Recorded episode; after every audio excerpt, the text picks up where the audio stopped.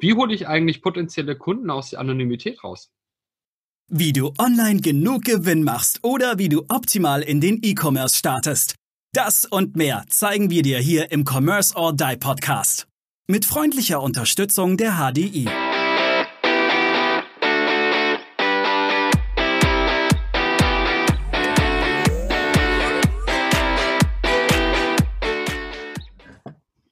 Hallo, liebe Podcast-Freunde, willkommen zur zehnten Staffelfolge unseres Commerce or Die Online Podcasts zum Thema Commerce, E-Commerce und Umsatz digital.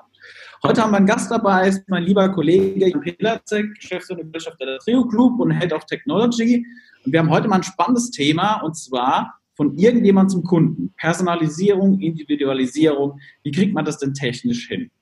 Und lieber Jan, stell dich doch mal ganz kurz unseren Zuhörern vor. Ähm, ja, ähm, was mache ich? Du hast es eben ja schon gemacht. Ich bin äh, verantwortlich für die Technologie bei der Trio Group und mein Hintergrund ist ähm, Entwickler. Ich habe meine Karriere als Entwickler ge äh, gestartet und ähm, war da immer schon der Technologie irgendwie verbunden. Heute code ich nicht mehr, heute berate ich unsere Kunden in der digitalen Transformation. Also heute schaue ich mir tatsächlich an, wie sind deren Workflows und Prozesse.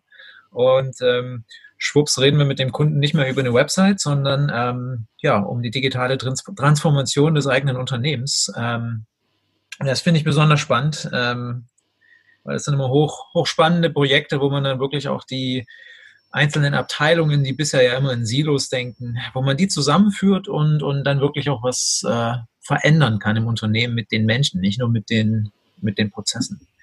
Das ist auch ein gutes Stichwort für mich, weil da gab es ein Projekt, so ein Leuchtturmprojekt für mich in den letzten Jahren, wo du einen Mittelständler, einen sehr großen Mittelständler, Steckerhersteller, ähm, ins Thema E-Commerce geführt hast, die ganz traditionell aus dem Key-Account kamen und auf einmal kam die Welt, ja, wie verkaufen wir denn eigentlich online?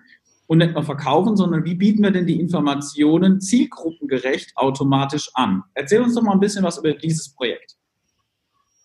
Oh, wo soll ich anfangen? Wie lange haben wir? Eine halbe Stunde?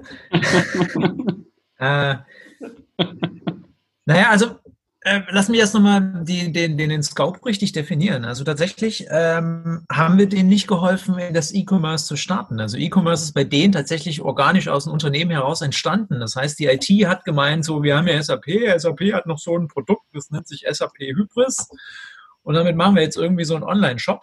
Und dann hatten die das auch relativ zügig. Ähm, es wurde auch angenommen von den Kunden, aber sie haben halt dann festgestellt, ähm, dass es eben nur eine von gefühlt zehn verschiedenen Kundengruppen war, die, die in dem Shop wirklich drin waren, aber die anderen neun brauchen das eigentlich auch, aber waren nicht drin.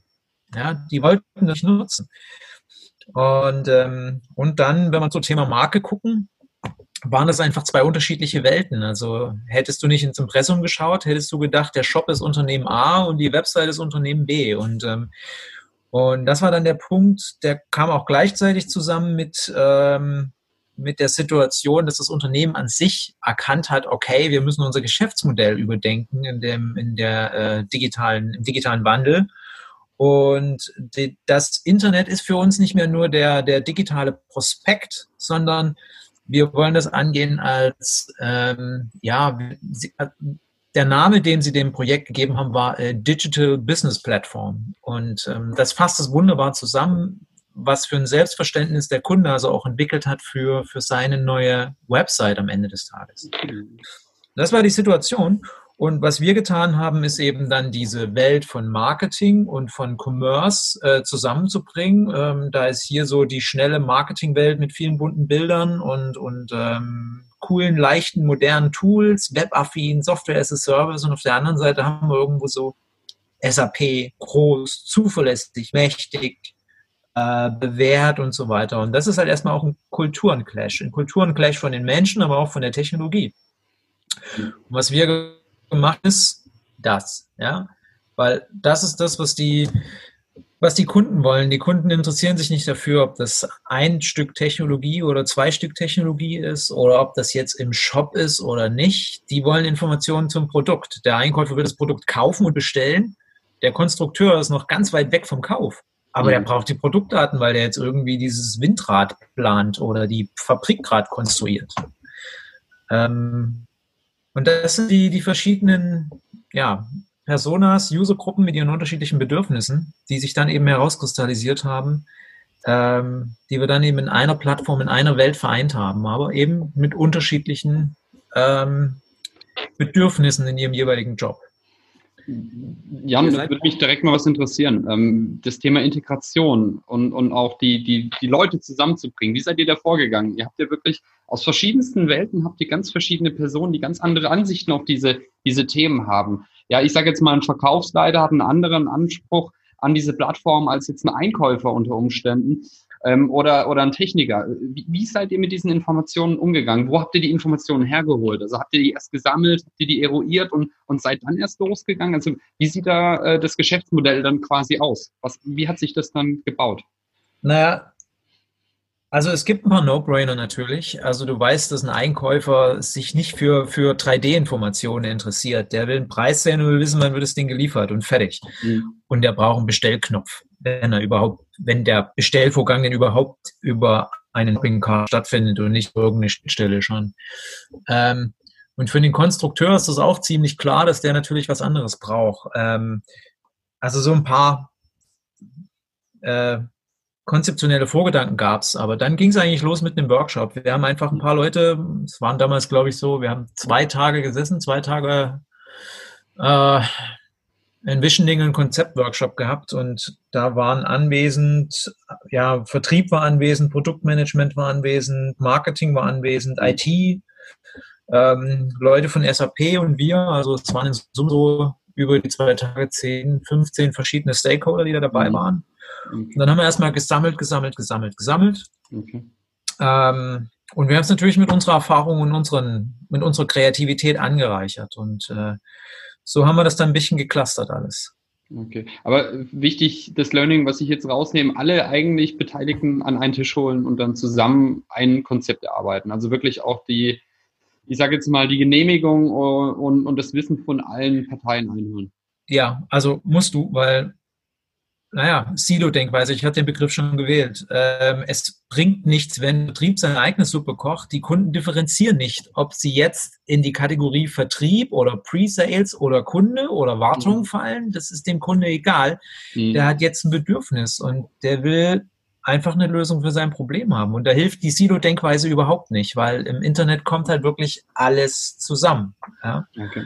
Ähm, und es bringt auch, also Beispiel von einem anderen Kunden, der, der Kundenservice ähm, wird angerufen von den Kunden oder kriegt eine Mail und die Kunden fragen dort an, äh, schickt mir die 3D-Information zu eurem Produkt da. Ja? Mhm. Und was macht der Kundenservice? Der Kundenservice leitet das intern an das Produktmanagement irgendwie weiter. Die suchen mhm. die 3D-Datei raus und schicken schicken es zurück zum, zum Kundenservice und die mhm. schicken es per E-Mail rum.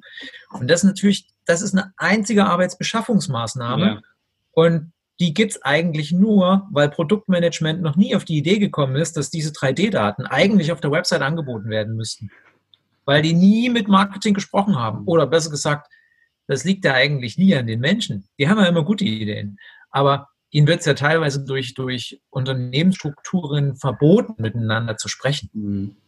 Mhm. Aber ich glaube, jetzt kommen wir zu einem wichtigen Punkt, den du sagst, weil jetzt haben wir B2B ja verschiedene Conversions. Du hast gesagt, hey, das ist vielleicht ein 3D-Download.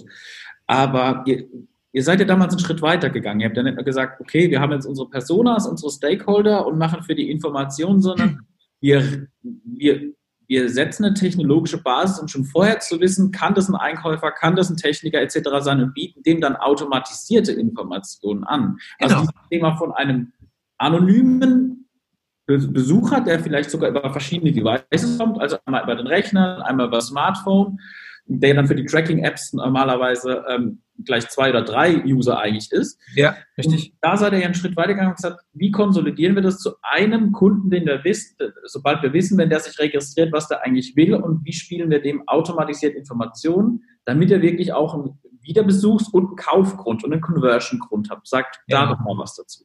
Genau.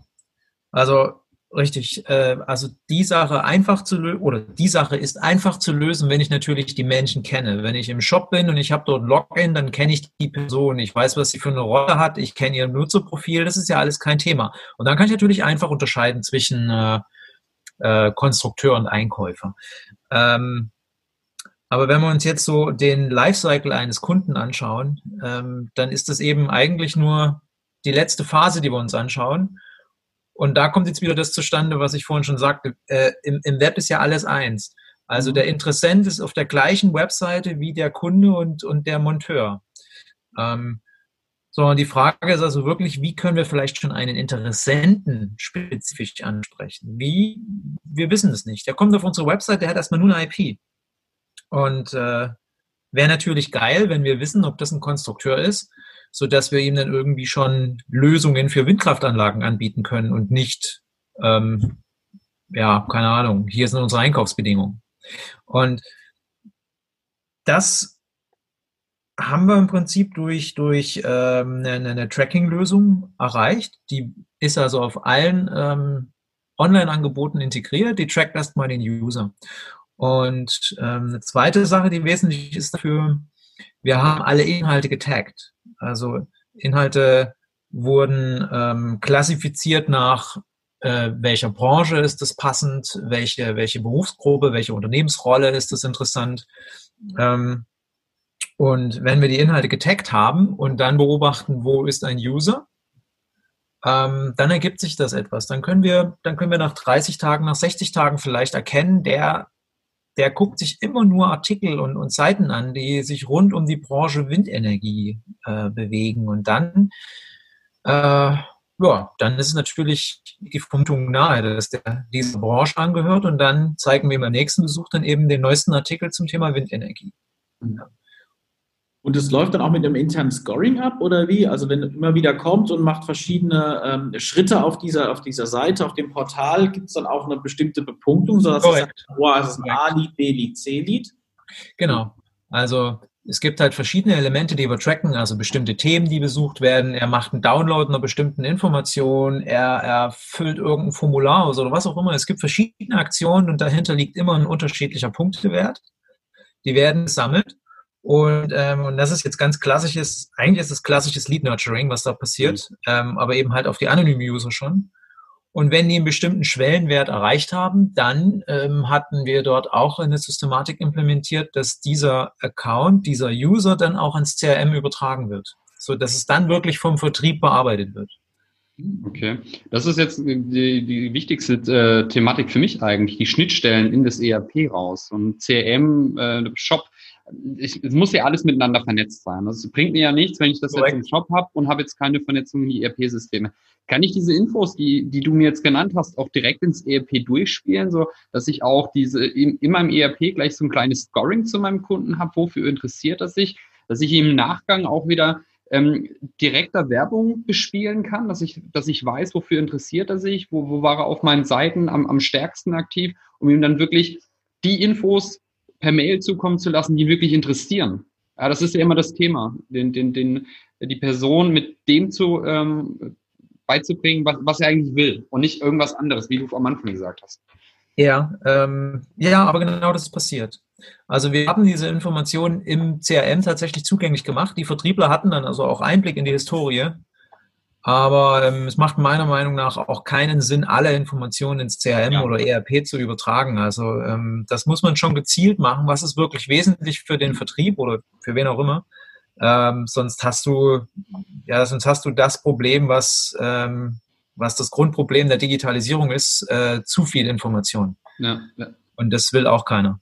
Was mich interessiert, hast du irgendwo so ein paar Punkte, was hat es dem Unternehmen jetzt tatsächlich gebracht? Umsatztechnisch, das muss jetzt nicht genau aufs Komma genau sein, aber so grob, was für ein Wachstum konnten Sie dadurch ein Wachstum erzielen? Konnten Sie Einsparungen machen? Also einfach nur mal, ich sage jetzt mal 20 Prozent Kosten einsparen, weil die Prozesse besser laufen. Ähm, ja, tatsächlich kann ich dir keine großen Zahlen nennen. Ähm, aber sehr wohl habe ich natürlich Informationen, was ist passiert. Ich kann nur echt keine Zahlen nennen. Aber was wo der Kunde durch diese Geschichte definitiv Zeit, äh, Zeit und Kostenersparnis hatte, war bei dem Thema Übersetzungsmanagement. Wir haben dann also auch das Thema Übersetzungen automatisiert. Das ähm, hatte zur Folge, dass während der Relaunch-Phase, während der Projektphase, konnten damit äh, 300 einzelne Webseiten innerhalb von drei Wochen waren das, äh, in, ich glaube, zwei Sprachen übersetzt werden, war das okay. damals. Das ist etwas, was vorher dann ein halbes Jahr gedauert hätte. Ja. Ähm, dass das natürlich weniger Kosten bedeutet, ist auch klar. Die, die Nutzungszahlen im Shop, die haben sich seitdem auch vervielfacht. Das war, glaube ich, ich glaube, die hatten als wir 2017 das Projekt umgesetzt hatten, waren es, glaube ich, so 10 Prozent ihres Umsatzes, den sie mit dem Online-Shop gemacht haben. Ähm, da sind sie mittlerweile bei äh, knapp 30 Prozent, meine ich. Wow, okay. Gesamtumsatz. Das hat sich also deutlich verlagert in die Richtung. Ähm, aber, aber das ist ja dann eigentlich auch nochmal eine Kostenoptimierung. Das heißt ja im Prinzip, meine Telefone werden weniger belastet. Ähm, ich ich kriege mehr in den Automatismus. Die Bestellung läuft selber durch, wenn der Kunde das macht. Das ist ja auch eine mega Prozessoptimierung und eine mega Kosteneinsparnis. Das meine ich. Und genau das ist das, was dann so interessant ist an diesen Projekten, was dann vielen Kunden gar nicht klar ist, aber wo sie dann sofort umdenken und plötzlich findest du die Webseite auch nicht mehr äh, als Kosten im Marketingbudget, sondern als Investition im, im, im, im mhm. in der Buchhaltung. Ja? Mhm. Ähm, und das ändert vieles beim Kunden, wenn sie das einfach mal verstehen. Aber es ist richtig, ja. Das passiert. Okay, super. Okay, und hast du eine Zahl, weil es geht ja auch viel um Registrierung, um Logins, damit man noch mehr weiß, weil das dieses, wie du gesagt hast, dieses Lead Nurturing, man will ja immer mehr bei den Kunden wissen, bis er sich dann registriert und das alles in Verbindung mit äh, CRM und ERP steht. Hast du da eine, irgendeine eine Zahl oder einen Trend, wie sich da Registrierungen vervielfacht haben anfangs? Ähm, ähm, naja, es gab ja keine Registrierung am Anfang. Mhm. Ähm, am Anfang hatten die, hatten die ja nur SAP da haben sie selber dann die ganzen Kunden angelegt und die durften im Online-Shop bestellen. Es gab keine Funktion zum Registrieren. Das heißt, das haben wir geschaffen, überhaupt erstmal, und haben aber dabei gleichzeitig noch einen anderen Schritt äh, ähm, begonnen, äh, nämlich dass man sich auch registrieren konnte, wenn man nicht bestellen möchte. Also auch Interessenten, jeder Student, der sich vielleicht für die Produkte interessiert und die CAP-Daten für seine Diplomarbeit braucht, konnte sich das dann runterladen mit dem Account. In Klammern, die Studenten heute sind die Ingenieure von mhm. morgen. Also das ist schon Marketing, was da passiert. Okay. Hm. Und ähm, ich kann euch sagen, wir hatten, wir sind einem Samstag live gegangen mit der Plattform. Einem, na, da passiert nichts weiter, deswegen war es ein Samstag. Wir waren effektiv dann also Sonntag online und Montag und äh, Montagnachmittag hatten wir schon äh, über 300 Registrierungen. 300 äh, potenzielle Neukunden. Ne?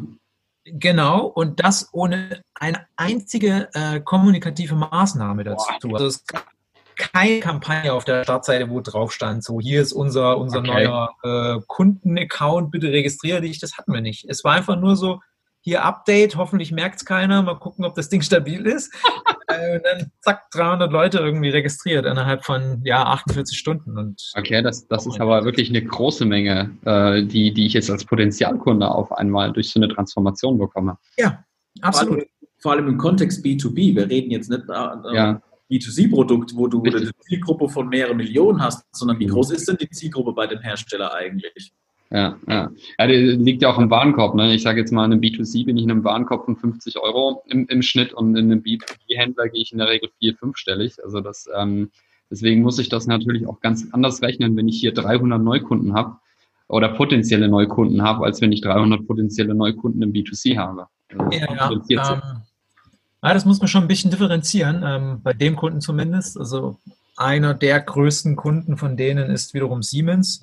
Und wenn der zu deinen Kunden zählt, dann hast du automatisch 50 Registrierungen, weil da irgendwie 50 mhm. äh, Leute da rumhüpfen bei denen.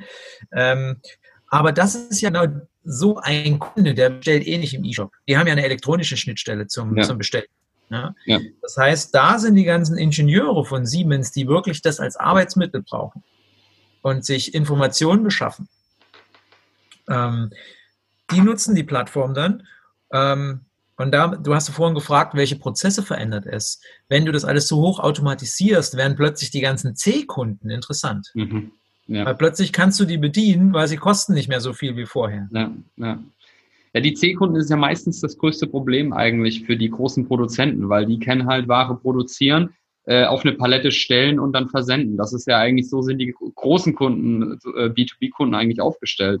Und die C-Kunden brauchen aber fünf davon und fünf äh, vom Produkt B und, und wie kann ich das dann, dann entsprechend kombinieren? Ne? Also da vielleicht auch mit einem Logistiker im Hintergrund äh, zu, zusammenarbeiten und dann eben die Prozesse komplett umstellen. Ja. Super. Ja, Jan, sag mal noch ein paar Worte, wenn ich jetzt mit dem Thema Personalisierung, Individualisierung anfangen möchte, weil jetzt, das hat sich jetzt nach einem sehr großen Rad angehört. Ja. Wie, kann ich, wie kann ich das ein bisschen beherrschbar machen, wenn ich jetzt als Mittelständler oder so da einfach mal anfangen möchte? Wie kann man, ja, wie kann man so ein kleines MVP bauen, damit, damit man einfach mal gucken kann, ist das das Richtige für mich? Und äh, ja, beherrschbar starten. Was würdest du da unseren Zuhörern an die Hand geben oder ans Ohr geben? Naja, also wenn du den ganz, ganz kleinen Versuch machen möchtest, ja, dann nutzt du solche Tools wie HubSpot. Ja. Die machen das eigentlich, ja. Das ist für kleinere Gewerbe absolut legitim, würde ich sofort empfehlen. Für, für typische Mittelständler, die entsprechend groß sind, so, also ich sag mal so ab 500.000, äh, ab 500 Millionen Umsatz und ein paar tausend Mitarbeitern taugt HubSpot einfach nicht mehr. Mhm. Ähm, dann musst du eben über sowas nachdenken, wie wir jetzt geschaffen haben. Und im Prinzip gibt es drei große Schritte. Also erstmal musst du überlegen, du, du, brauchst deinen Polarstern, wo willst du hin? Was willst du in ein, zwei, drei Jahren erreicht haben? Den sollte man immer haben. Ähm, und dann musst du als erstes überlegen, so, welche Daten brauche ich dafür? Und wenn du das weißt, dann musst du checken, sammle ich die schon? Wenn nicht, fang an zu sammeln. Und das machst du dann erstmal ein halbes Jahr, Jahr oder einen Monat, je nachdem, wie viele Daten es ist, wie komplex das ist. Aber du brauchst erstmal die Informationen. Der nächste Schritt, den du machen musst, es ist sehr wahrscheinlich, dass diese Daten in unterschiedlichen Töpfen auflaufen. Ein paar Sachen landen in Google Analytics, ein paar Sachen, was weiß ich wo. Ähm, also es gibt mehrere Datenquellen und ähm, sie gehören aber immer zu den gleichen Menschen. Hm. Und das ist der erste kritische Punkt. Du brauchst jetzt da einen Mechanismus, der dir die unterschiedlichen Datenquellen nicht nur vereint, sondern auch aus den unterschiedlichen Personen und Identitäten, die die Daten darstellen, dann eine Person macht. Mhm. Also das, was du vorhin sagtest, Daniel, da ist jemand, der kommt mit seinem Mobilgerät und morgen kommt jemand mit seinem Notebook, aber eigentlich ist es derselbe Daniel Skutnik da. Äh, und da brauchst du eine Mechanik, die, ähm, die das zusammenführen kann. Ähm, Schritt 1 und 2 können verdammt eng miteinander zusammenhängen und es macht wahrscheinlich auch Sinn, die zusammen zu tun.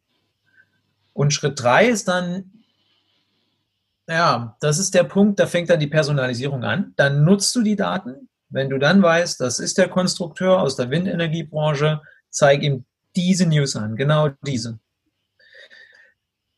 das muss halt irgendwie steuern. Dann verwendest du die Daten und dafür brauchst du auch ein Tool, was das dann ausspielen kann. Aber vor allem hat das mit dem, mit dem Change zu tun bei den Menschen. Du brauchst Menschen, die das kognitiv verstehen und anwenden können und die das Tool bedienen. Das kann man zwar automatisieren, das funktioniert aber nicht im B2B-Umfeld, weil dort fehlt meistens die Datenmenge. Im B2C ist es relativ einfach. Du hast eine Million Leute auf deiner Seite, Gesetz der großen Zahlen, mhm. lässt ein bisschen künstliche Intelligenz drüber laufen. Ähm, geht aber noch nicht im B2B. Okay. Also ich nehme jetzt einfach mit, ähm, meine Daten müssen besser miteinander vernetzt werden. Ich glaube, das ist so, so ein bisschen der Knackpunkt. Ja.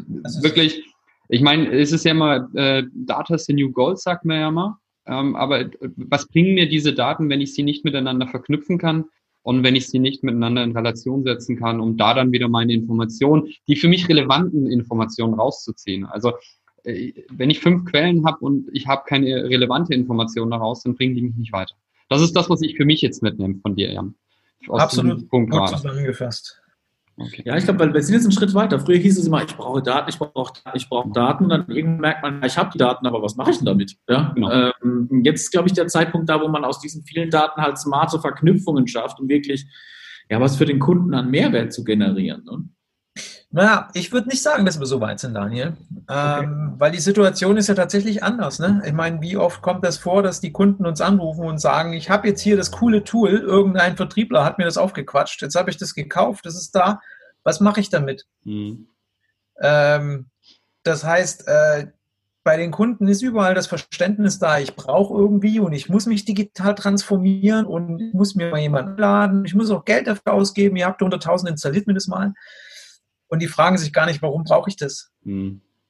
Das ist eigentlich nochmal vor diesem Schritt so Daten sammeln. Ja? Mhm. Also Ja, eigentlich, eigentlich sagst du das Richtige. Ich meine, die Technologie gibt es irgendwie überall, aber sich vorher die, die, die konzeptionellen Gedanken oder die strategischen Gedanken zu machen, da ich glaube, da muss sich niemand schämen, wenn er sich Hilfe von aus, außerhalb nimmt und, ähm, und Firmen dazu nimmt, weil oftmals, man kann es ja aus einem Tagewerk auch gar nicht herausmachen. Ja, da braucht man ja schon Leute, die sich da wirklich die Fragen stellen können. Ja. Ja, ja, ja. Ich brauche auch jemanden, der mir das Ganze in Relation setzt, diese Information. Weil jede Information hat eine andere Gewichtung. Das kommt ja eben auch noch dazu. Das heißt, A, wie, wie verknüpfe ich diese Information und wie wichtig äh, ist diese Information, wie gewichtig diese. Ne? Also es sind schon, gibt schon schlaue Köpfe dafür. Äh, und da sollte man sich dann wirklich auch Profis mit in, ins Boot holen. Ja. ja. Jetzt, ist, jetzt haben wir schon fast 25 Minuten geredet, glaube ich, okay. mittlerweile. Ja, ohne dass man es merkt, so läuft, so läuft der Podcast, das ist Wahnsinn. Ähm, sag mal, gib mal unseren Zuhörern einen Tipp, was sie mitnehmen sollen aus diesen 25 Minuten, wo wir über Personalisierung, Individualisierung, Daten zusammenlegen, ähm, Schnittstellen schaffen.